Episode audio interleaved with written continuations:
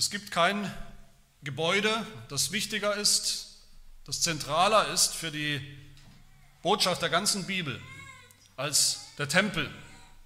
Dieser Gedanke, der Gedanke des Tempels, der führt uns wie ein roter Faden durch die ganze Heilige Schrift, durch die ganze Bibel. Und damit, damit meine ich natürlich nicht nur diesen großen, architektonisch interessanten, wunderbaren Tempel in Jerusalem, um den es hier geht. Der war eigentlich sowas wie der letzte Tempel in der Schrift.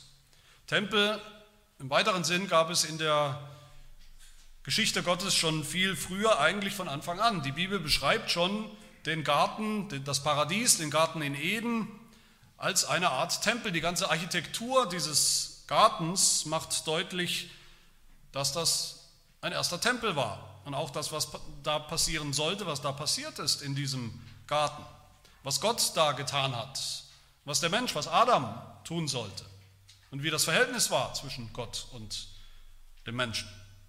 Und dann finden wir in der Bibel natürlich die ersten kleineren Tempel oder kleineren, ganz kleinen, einfachen Heiligtümer, die im Alten Testament immer wieder, von denen wir hören, immer wieder, die oft ganz spontan, schnell mal aufgebaut und errichtet wurden. Immer da, wo jemand was mit Gott, mit seinem Gott erlebt hat, wurde so ein kleines Heiligtum aufgebaut, um Gott anzubeten. Dann bekommt Israel später ein, ein Heiligtum, ein etwas größeres, nicht ganz so herrlich, aber doch schon mal schöner und größer, nämlich dieses Zeltheiligtum, dieses mobile Heiligtum, diese Stiftshütte. Es war auch eine Art Tempel, ein Tempel, der unterwegs war mit dem Volk Israel durch ihre Wüstenwanderung. Und erst viel später wird dann das gebaut, was wir im klassischen Sinne verstehen als den Tempel, wenn wir an den Tempel denken, den Tempel in Jerusalem auf dem Tempelberg. Und übrigens auch dieser Tempelberg, den wir kennen in Jerusalem, ist eigentlich nur einer der letzten Berge oder Tempelberge in der Geschichte Gottes mit den Menschen. Da gab es schon viele Berge vorher, die auch immer wieder beschrieben werden als eine Art Tempel. Auf diesen Bergen, auf dem Berg Gottes, den verschiedenen Bergen, auf die Gott kam, wo Gott sich gezeigt und offenbart hat in seiner Herrlichkeit, passiert eigentlich genau das, was dann später auch im Tempel, in den verschiedenen Tempeln passieren soll und passiert ist. Und äh, der Tempel ist aber in der Bibel nicht einfach nur so ein, ein literarisches äh, Mittel, ein literarisches Stilmittel, was immer wieder kommt, der rote Faden der Bibel, der Gedanke des Tempels, die Bedeutung des Tempels ist auch völlig, steht im Mittelpunkt, ist zentral im ganzen christlichen Glauben, den wir bekennen. Im Mittelpunkt unseres Glaubens steht diese Überzeugung oder diese Wahrheit, dass es einen Tempel gibt, wo Gott wohnt in der Welt. Was bedeutet das eigentlich? Was ist eigentlich ein, ein Tempel? warum ist der Tempel so wichtig? Und wenn dieser Tempel so wichtig ist, warum sitzen wir heute nicht in so einem Tempel? Der Tempel ist in der Bibel zunächst mal ganz einfach der Ort, an dem Gott wohnt. Eigentlich wohnt Gott im Himmel, das wissen wir, und zwar im, im ewigen Himmel, nicht in dem Himmel, den wir da draußen sehen, in, in dem blauen Himmel mit den Wolken. Das ist, ist ja Teil der Schöpfung, das ist das, was Gott gemacht hat, und Gott wohnt nicht in seiner Schöpfung, Gott ist nicht Teil der Schöpfung. Gott ist der Schöpfer. Aber das Wort Gottes sagt uns, dass Gott trotzdem in seine Schöpfung eingezogen ist, dass er hier wohnt, dass er die Nähe zu den Menschen gesucht hat von Anfang an, die Gemeinschaft mit uns Menschen gesucht hat, mit seinem Ebenbild, schon mit Adam und Eva hat er die Gemeinschaft und die, die Nähe gesucht, die Beziehung gesucht. Aber Gott wohnt eben nicht überall gleich, er wohnt nicht in der ganzen Schöpfung überall gleich, nur in Eden haben wir gehört zum ersten Mal oder hören wir zum ersten Mal, wie Gott ganz höchstpersönlich irgendwie sichtbar bei den Menschen und unter den Menschen wandelte, heißt es da. Gott wandelte bei ihnen, unter ihnen. So wie wir später dann wieder hören werden im Wort Gottes, dass Gott wieder wandelt, nämlich da wandelt er dann im, in dem Lager der Israeliten in der Wüste. Und er wandelt dann wieder im Zeltheiligtum, in der Stiftshütte unter den Menschen. Aber der Tempel ist nicht nur der Ort, wo Gott wohnt in der Bibel, ist nicht nur seine Adresse sozusagen in dieser Welt, in dieser Schöpfung, sondern der Tempel ist auch der Ort, wo der Mensch wohnt, bei Gott. Der Tempel ist ganz einfach der Ort der Gemeinschaft und der Beziehung, wo Gott und Mensch zusammen wohnen. Und zwar potenziell für immer. Ewig wohnen, ewig leben. So war es von Anfang an in der Geschichte Gottes mit den Menschen, aber so ist es nicht geblieben.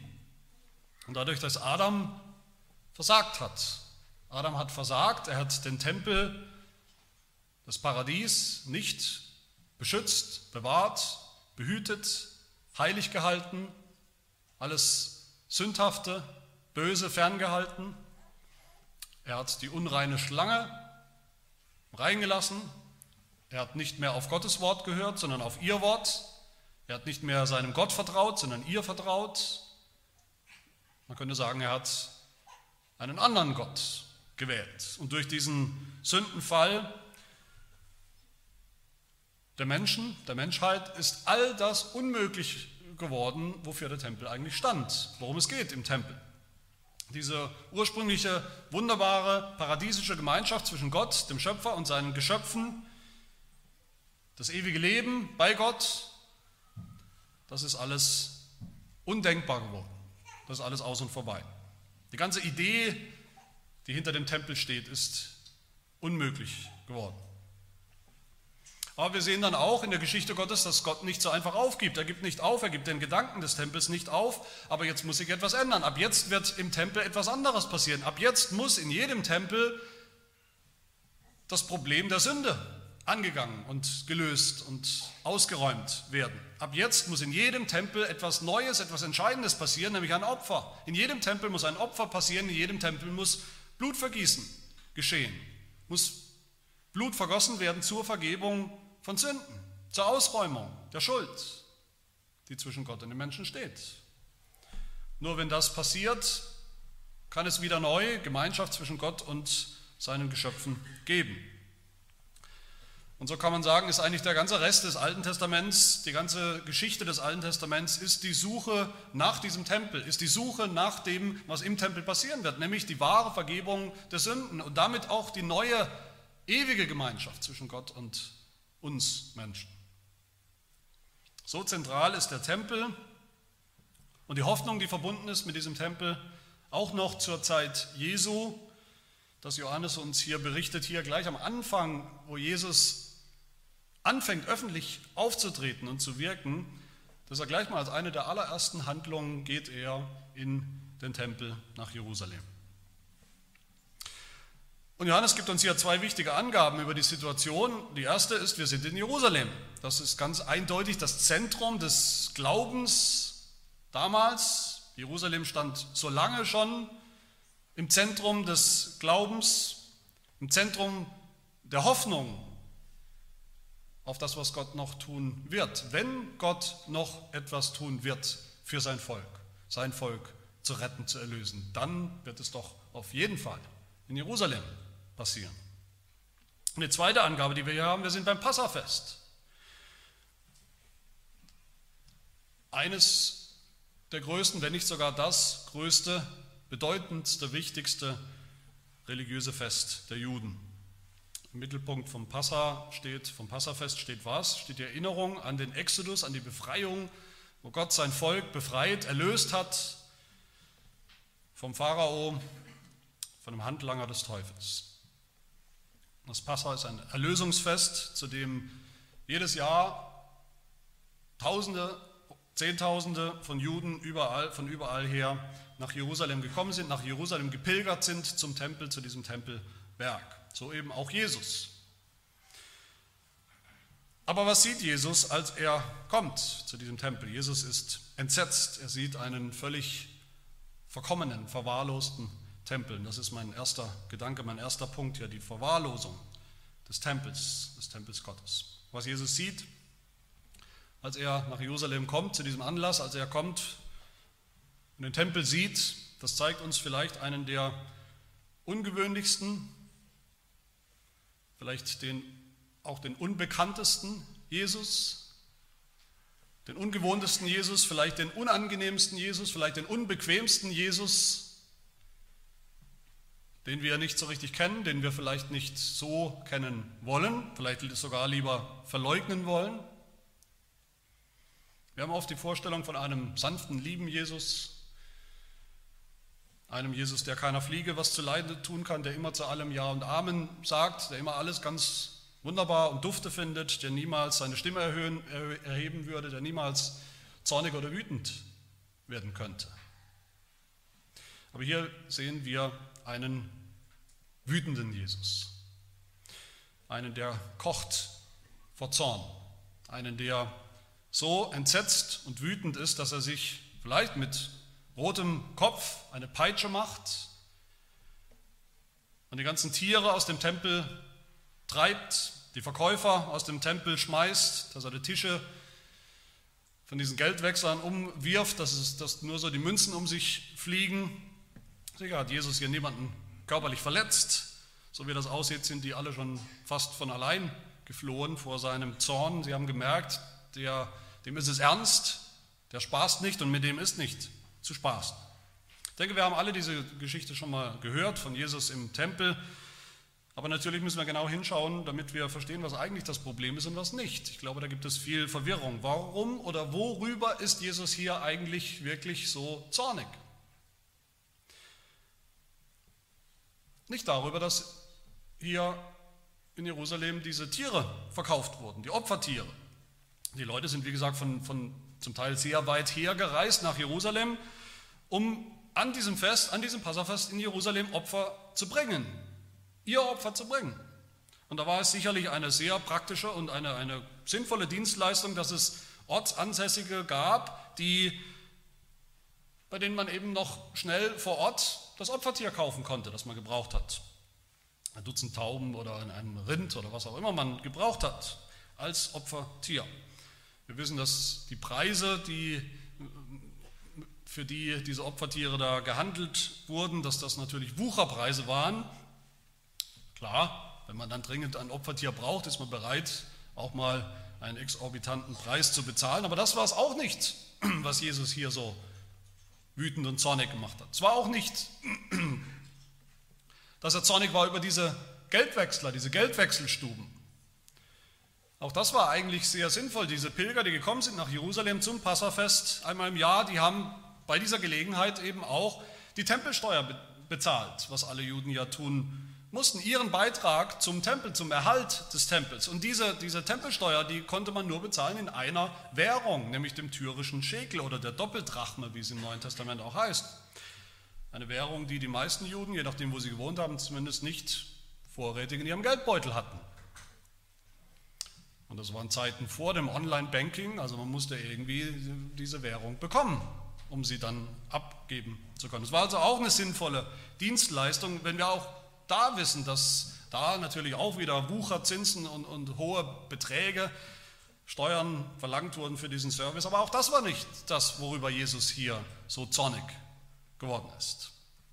Nein, was Jesus so zornig gemacht hat, vielleicht zorniger, als wir ihn sonst irgendwo sehen, im Neuen Testament, das war die völlige Verwahrlosung des Tempels, die er hier sah.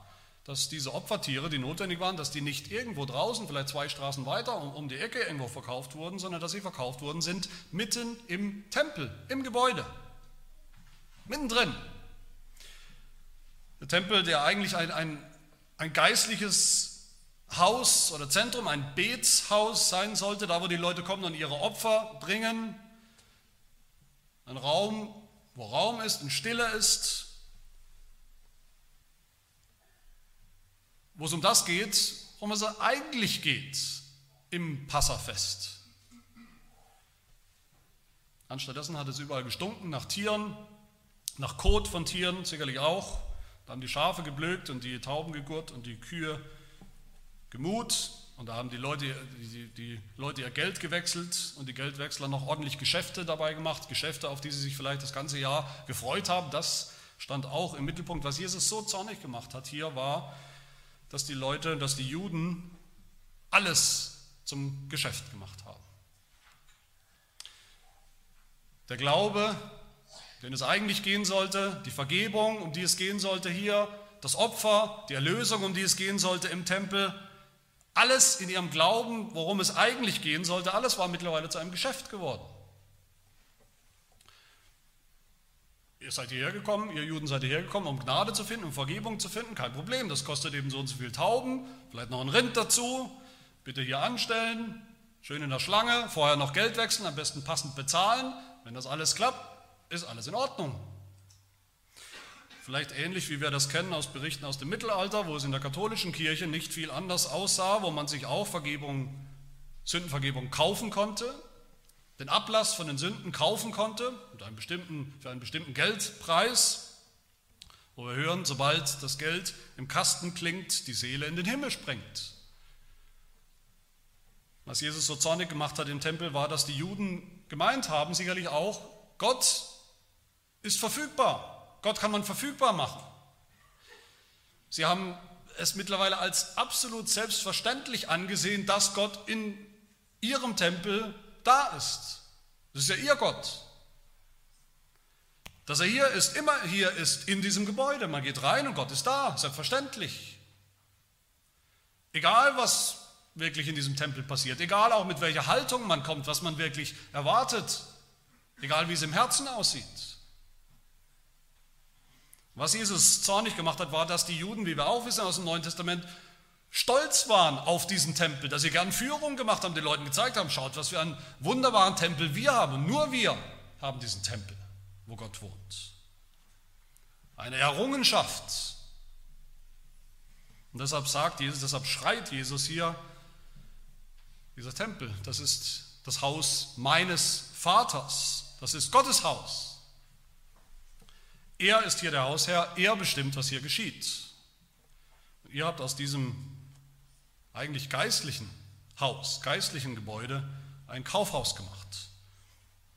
Und deshalb hat er sie rausgeworfen. So beeindruckend muss das Auftreten Jesu gewesen sein, sein Zorn gewesen sein, dass die Jünger, die dabei waren, sofort, komischerweise, gedacht haben an den allergrößten Eiferer für den Tempel für den Tempel Gottes, nämlich an den König David aus dem Alten Testament. Ausgerechnet an David haben sie sofort gedacht.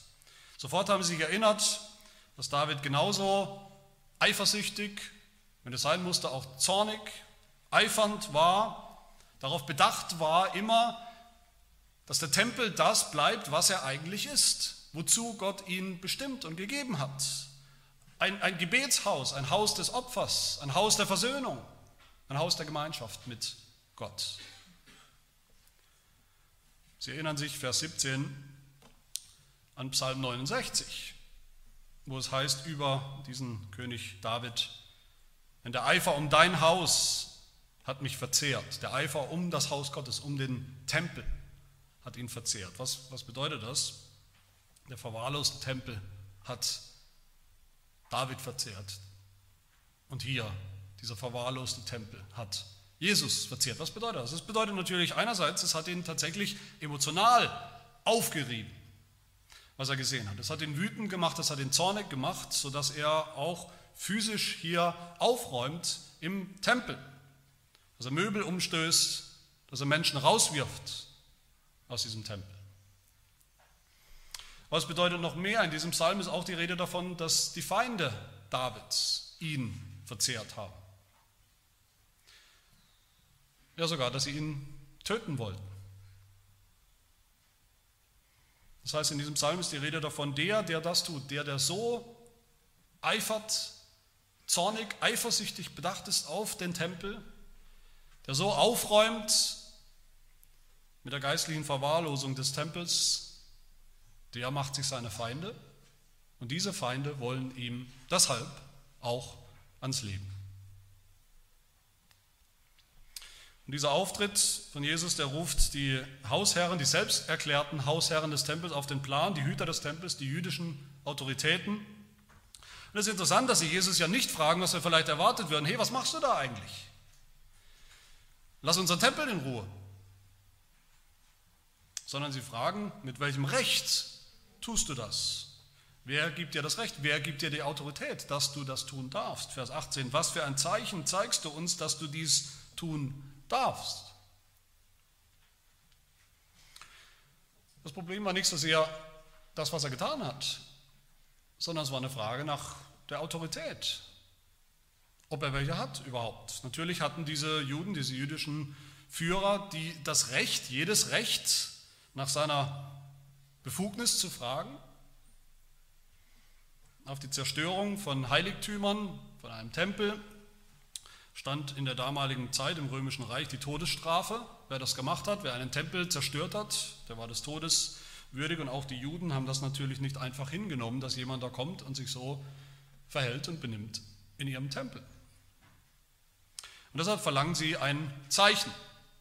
Sie verlangen ein Zeichen, dass er das tun darf. Und das ist, das kann nur ein Zeichen sein des Messias, was sie verlangen. Weil kein anderer irgendeinen Anspruch hat auf den Tempel. Kein anderer ist wirklich der Hausherr in Gottes Tempel. Kein anderer hat das Recht, so aufzutreten, sich so zu benehmen. Kein anderer hat das Recht, den Tempel auszuräumen, zu sagen, was da zu geschehen hat und was da nicht zu geschehen hat.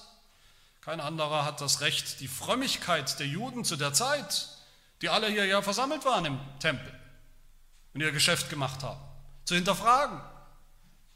Nur der Messias kann das, darf das. Nur der Sohn Gottes darf das. Und was antwortet Jesus in Vers 19? Brecht diesen Tempel ab und in drei Tagen will ich ihn aufrichten. Mit anderen Worten, er hat gesagt, zerstört diesen Tempel. Zerstört diesen Tempel, der hier steht. Und das ist mein zweiter Punkt. Was meint Jesus damit, mit diesen Worten? Von der Zerstörung des Tempels. Hat er damit das Gebäude gemeint? Der Tempel, der damals da stand in Jerusalem, der war wohl im Jahr 19 vor Christus aufgebaut worden, wieder aufgebaut worden. Es gab ja schon Vorläufer, es gab schon andere Tempel davor. Und im Jahr 27 nach Christus, das ist wohl das Jahr, in dem wir uns hier befinden, da war der Tempel so weit zumindest, er war noch nicht ganz fertig, aber so weit, dass die Juden gesagt haben, jetzt ist er fertig, jetzt kann er auch benutzt werden und eingesetzt werden nach 46 Jahren. Hat Jesus hier gesprochen von der Zerstörung dieses Gebäudes? Ging es darum? Die Juden konnten das natürlich damals noch nicht ahnen, aber ein paar Jahrzehnte später, im Jahr 70 nach Christus, ist dieser Tempel, das Gebäude ja tatsächlich zerstört worden. Da ist nichts mehr übrig geblieben, bis auf eine Mauer.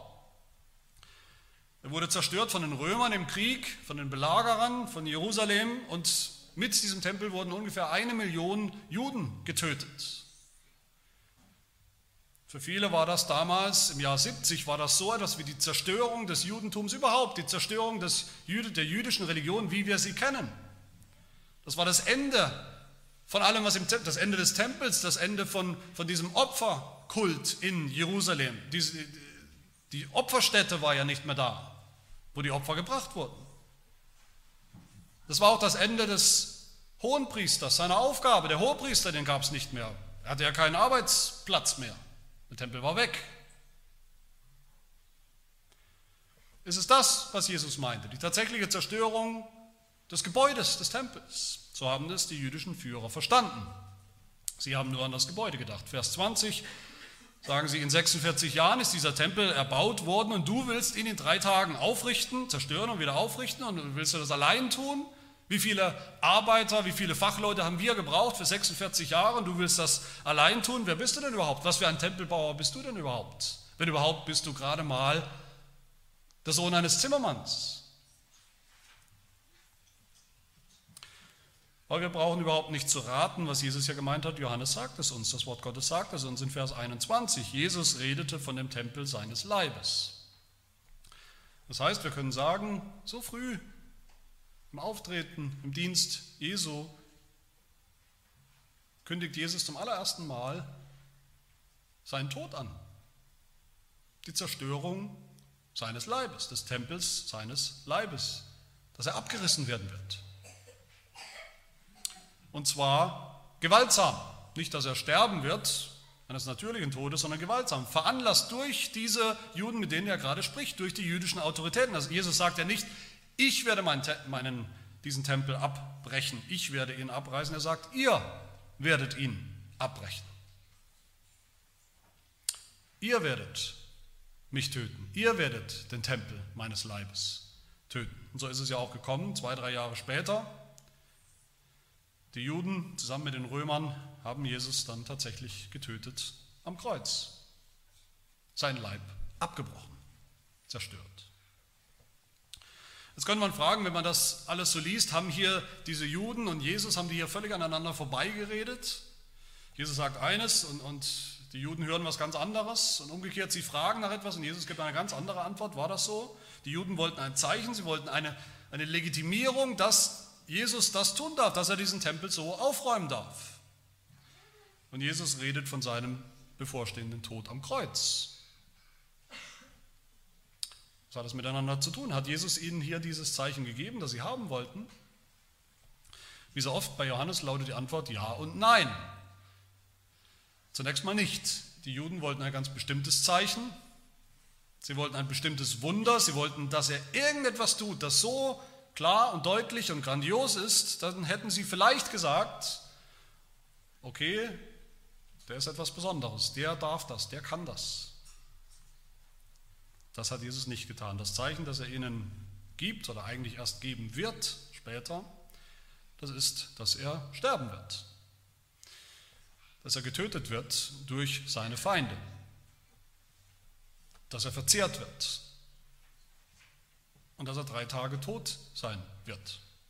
Das ist das Zeichen. Und die Ironie bei der Geschichte ist, dass diese jüdischen Führer, die hier fragen, die hier verlangen nach einem Zeichen, dass sie selber diejenigen sein werden, dann die dieses Zeichen herbeibringen, herbeiführen. Sie werden Jesus töten. Das Zeichen wird sein, dass er aus, aus Eifer für den Tempel Gottes und wofür er steht, aus dem Weg geräumt wird von seinen Feinden, von den Feinden Gottes. Sein Tod wird dann das Zeichen sein, das beweist, dass er all das durfte weil er wirklich der Messias ist, der Sohn Gottes. Und die andere Ironie an der Sache, an diesem Zeichen ist, wenn das Zeichen dann kommen wird, in zwei oder drei Jahren, wenn Jesus tatsächlich sterben wird am Kreuz und das Zeichen ist da, sichtbar da, dann sind diese Juden die allerersten, die überhaupt nichts verstehen, die überhaupt nicht mehr dran denken. Sie haben dann das Zeichen, aber sie sehen es nicht, sie verstehen es nicht. Vielleicht fragt ihr euch, was Worum geht es hier? Was hat der Tod Jesu am Kreuz mit dem Tempel in Jerusalem zu tun? Was hat seine Hinrichtung am Kreuz mit der Zerstörung des Tempels in Jerusalem zu tun? Die Juden haben das nicht kapiert. Die Jünger Jesu haben das kapiert, aber auch nicht gleich, auch erst später, erst im Nachhinein, erst als Jesus tatsächlich gestorben war und tatsächlich auferstanden war. Vers 22 heißt es, als Jesus nun aus den, es klingt so, als wäre er jetzt gerade aus den Toten auferstanden, aber da spricht Johannes natürlich von der Zukunft. Als Jesus dann, kann man sagen, aus den Toten auferstanden war, drei Jahre später, dachten seine Jünger daran, dass er ihnen dies gesagt hatte, dass er es vorhergesagt hatte, dass der Tempel, der Tempel seines Leibes eben zerstört wird. Der Tempel, der sichtbare Tempel, der Tempel in Jerusalem, der jetzt schon so verwahrlost war, geistlich, der nicht mehr das war, was er sein sollte, der kein Gebetshaus mehr war, wo keine echten Opfer mehr passiert sind, wo kein wahrer Glaube, keine wahre Religion mehr passiert ist. Dieses Gebäude und wofür es steht, der Opferkult, all das wird zerstört. All das kommt zum Ende. Wann? Wenn Jesus stirbt am Kreuz. Der Tod Jesus, ein gewaltsamer Tod, verursacht durch seine Feinde, das ist gleichzeitig, das wird gleichzeitig das Ende des Tempels sein in Jerusalem. Warum? Worum geht es nochmal im Tempel? Was haben wir gesehen? Im Tempel geht es um Sündenvergebung. Es ist ja gerade das Passafest. Da geht es um Opfer. Da geht es um ein Lamm, das zerstört wird, das getötet wird, das geschlachtet wird. Im Tempel wurden Tiere geopfert, massenweise Tiere, Tiere, die alle ja, hier zum Verkauf schon angeboten werden. Wenn Jesus stirbt, dann ist all das vorbei, was im Tempel passiert. Dann gibt es kein Gebäude mehr, in dem Tiere geopfert werden. Dann ist es kein, gibt es kein Gebäude mehr, in dem Gott bereit ist, diese Tieropfer anzunehmen. Dann wird kein Lamm mehr geopfert, dann gibt es keinen Hohenpriester mehr. Dann ist all das vorbei. Und warum? Weil Jesus all das ist. Und dass es geht. Weil Jesus das Lamm ist, das geschlachtet werden wird, das getötet werden wird, das ultimative Opfer. Wir erinnern uns, wie Johannes, Johannes der Täufer gesagt hat, seht das Lamm Gottes, seht das Lamm Gottes, das die Sünden der Welt wegnimmt, das sterben wird, als Opferlamm, als Passalam. Das ist jetzt da. Seht den Hohenpriester, den einzigen Hohenpriester, den einzig wahren Hohenpriester und seht, wie er gekommen ist, um das einzig wahre, gültige, wirksame Opfer zu bringen in seinem Leib, der abgebrochen, der zerstört wird. Das heißt, hinter all dieser Geschichte von menschlicher Bosheit, die Bosheit der Juden zusammen mit den Römern, die Jesus töten werden, die Jesus hinrichten werden, hinter all dem steht Gottes Geschichte, steht Gottes Plan, steht sein guter Plan, steht sein Heilsplan, der, der aufgeht, der zum Ziel kommt. Ja, die Juden haben den Tempel verwahrlosen lassen, die Juden werden den Tempel zerstören. Das Judentum wird eigentlich zugrunde gerichtet, aber mitten in dieser ganzen Zerstörung kommt Gott zu seinem eigentlichen Ziel, nämlich dass er endlich den Tempel, den sichtbaren Tempel, den alttestamentlichen Tempel abschaffen wird, weil er immer schon vorläufig war.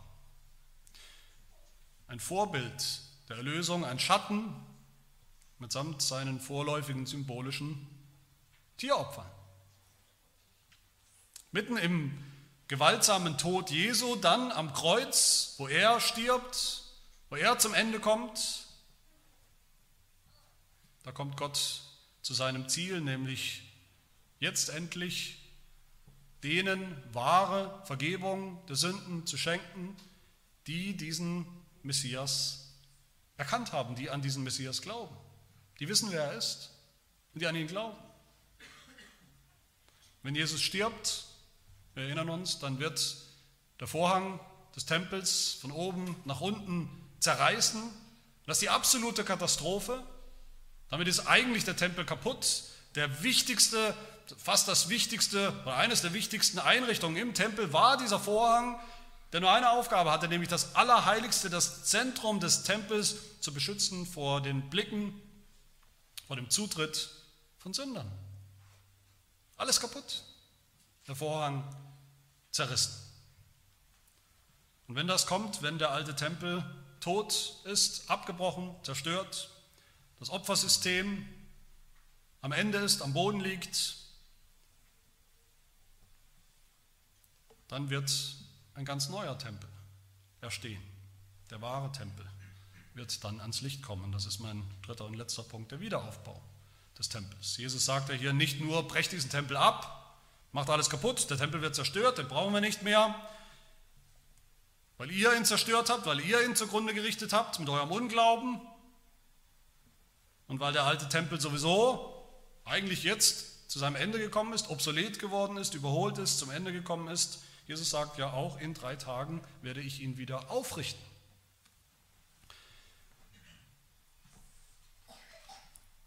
Und auch dieser Wiederaufbau des neuen, des neuen Tempels, des wahren Tempels, ist ein, ein Teil von dem Zeichen, das Jesus den Juden und uns auch geben wird, das uns zeigt, wer er wirklich ist.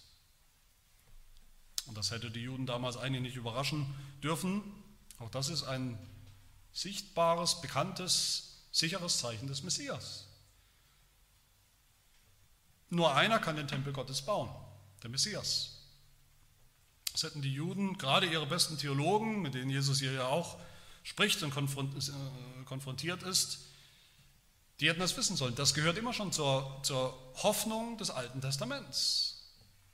Wenn der Messias kommt, wenn Gottes Erlöser kommt, kommen wird, wenn seine Zeit kommt, dann kommt die Zeit eines neuen Tempels, den er selber bauen wird. Der Prophet Zacharia sagt das so, Kapitel 6, Vers 12. So spricht der Herr der Heerscharen, siehe, ein Mann, dessen Name Spross ist, Denn er wird aus seinem Ort hervorsprossen und den Tempel des Herrn bauen. Und zu David, zu König David, von dem wir schon gehört haben, der so gerne selber den Tempel Gottes gebaut hätte, zu dem sagt Gott in 2 Samuel 7, so spricht der Herr, solltest du mir ein Haus bauen, dass ich darin wohne, so verkündigt dir nun der Herr, dass der Herr dir ein Haus bauen wird.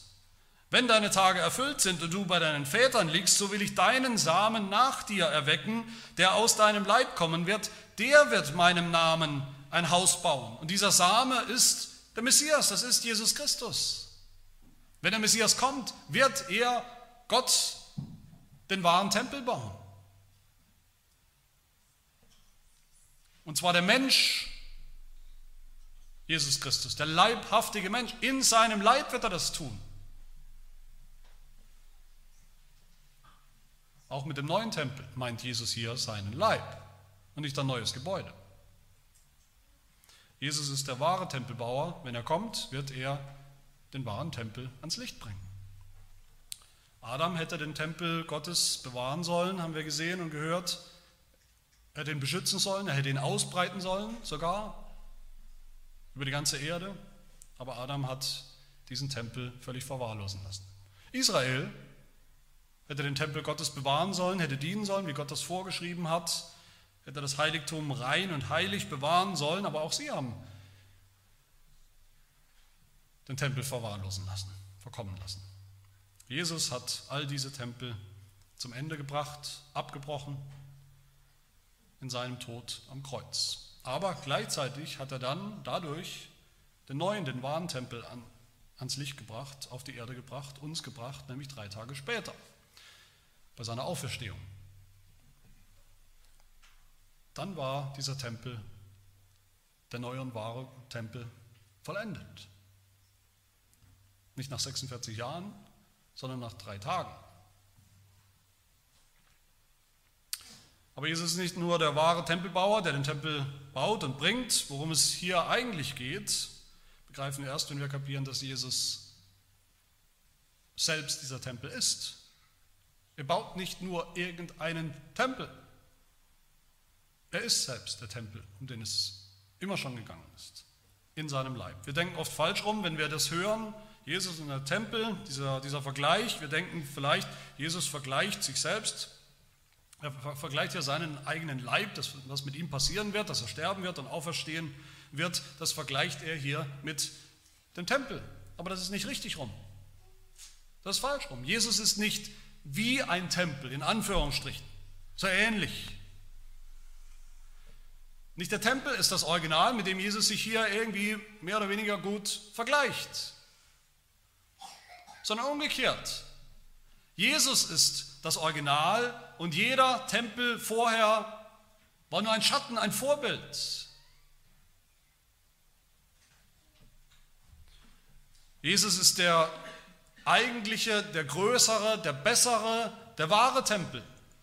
Als er mal wieder ein Streitgespräch hat mit den Pharisäern, die wieder diskutieren wollen mit ihm später, was man denn tun darf oder nicht im Tempel, sagt Jesus zu ihnen, Matthäus 12, ich sage euch, hier ist einer, der größer ist als der Tempel. Er ist größer, weil er das Original ist. Jesus ist der wahre Tempel, Jesus ist die wahre, das wahre Zeltheiligtum, das haben wir schon gehört im Johannesevangelium, Kapitel 1, Vers 14. Das Wort wurde Fleisch im Menschen Jesus Christus und es wohnte unter uns. Es zeltete unter uns. Es war das Zelt Gottes bei den Menschen. Das ist Jesus Christus, das Original. Das Zelt in, in Israel, in der, in, in der Wüste, war nur eine Kopie, ein Vorbild.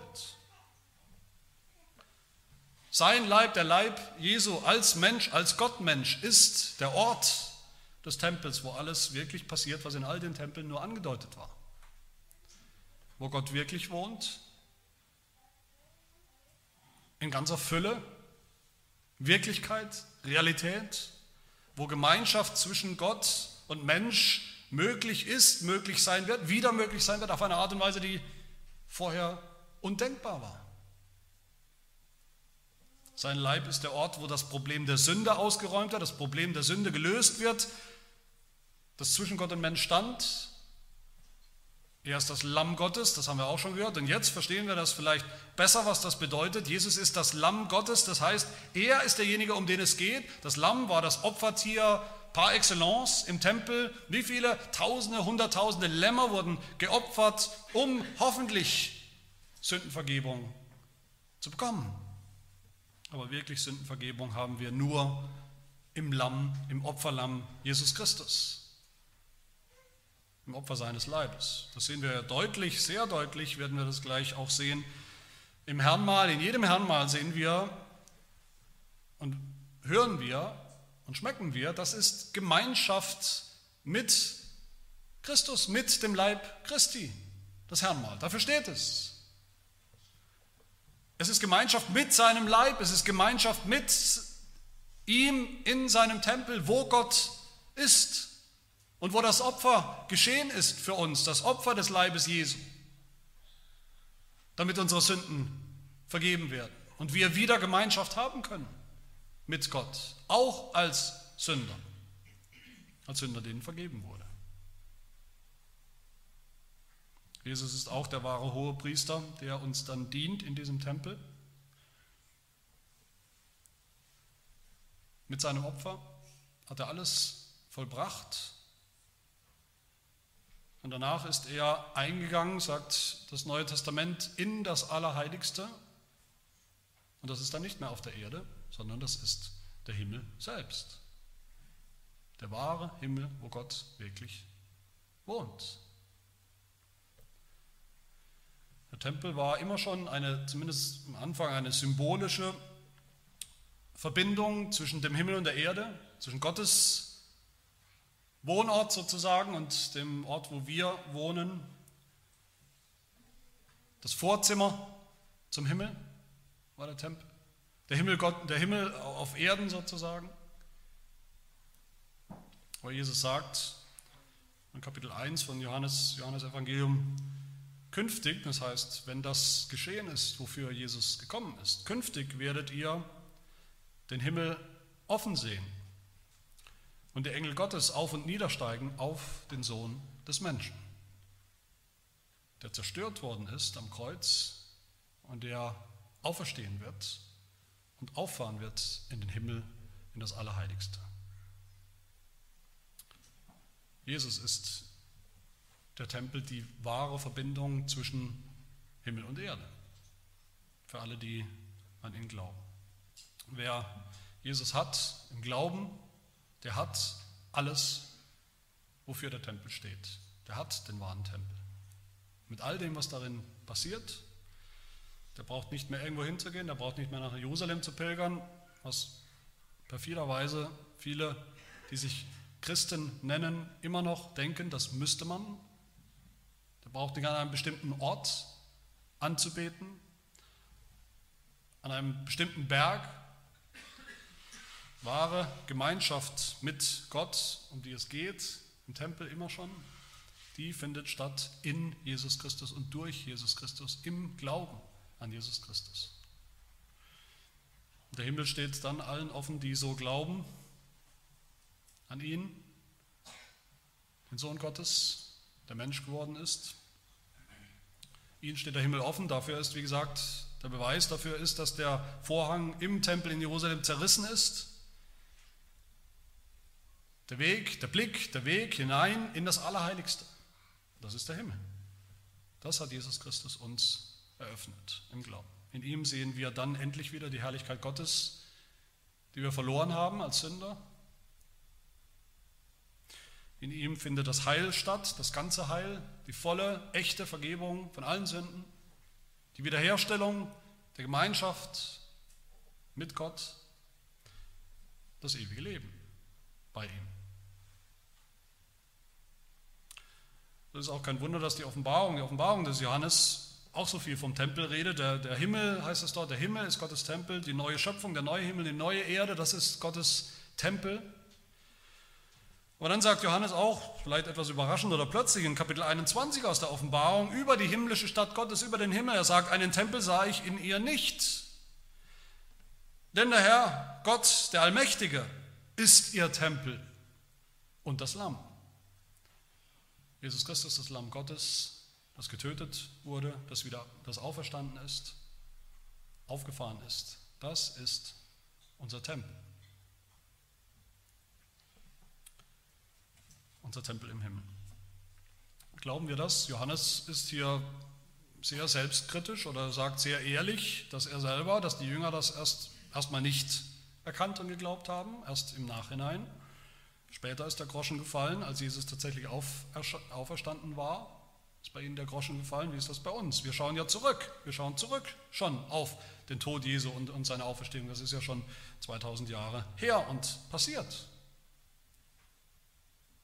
Glauben wir, dass wir nirgendwo anders zu suchen brauchen nach all dem, was im Tempel uns versprochen wird, nach Sündenvergebung, nach Gemeinschaft mit Gott, nach dem, Leben, nach dem ewigen Leben, als bei dem leibhaftigen Sohn Gottes, Jesus Christus.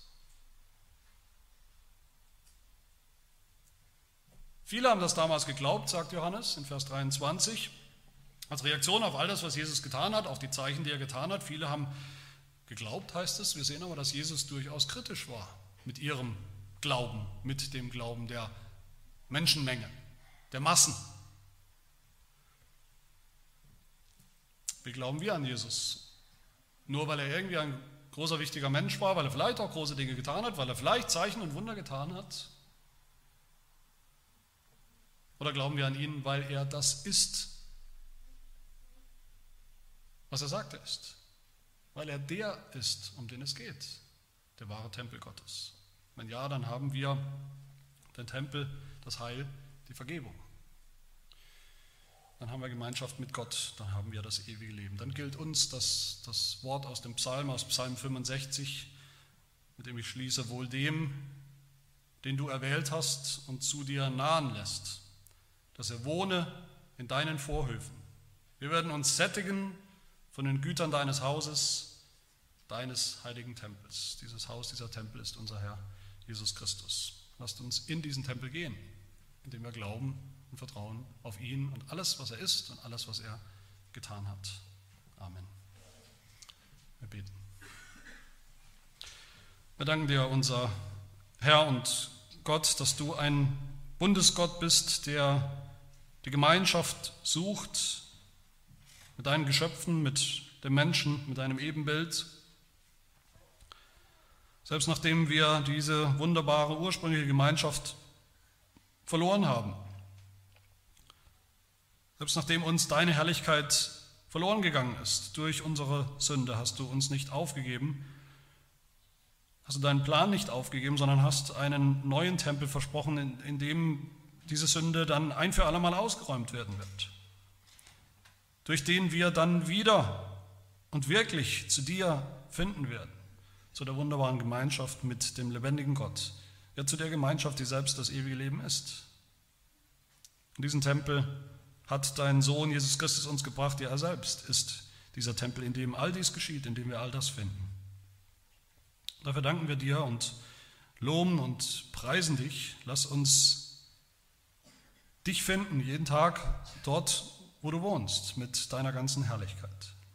Lass uns deine Gnade finden Lass uns Vergebung finden, lass uns Annahme und Liebe finden, täglich neu in deinem Tempel, in unserem Herrn Jesus Christus, durch den Glauben.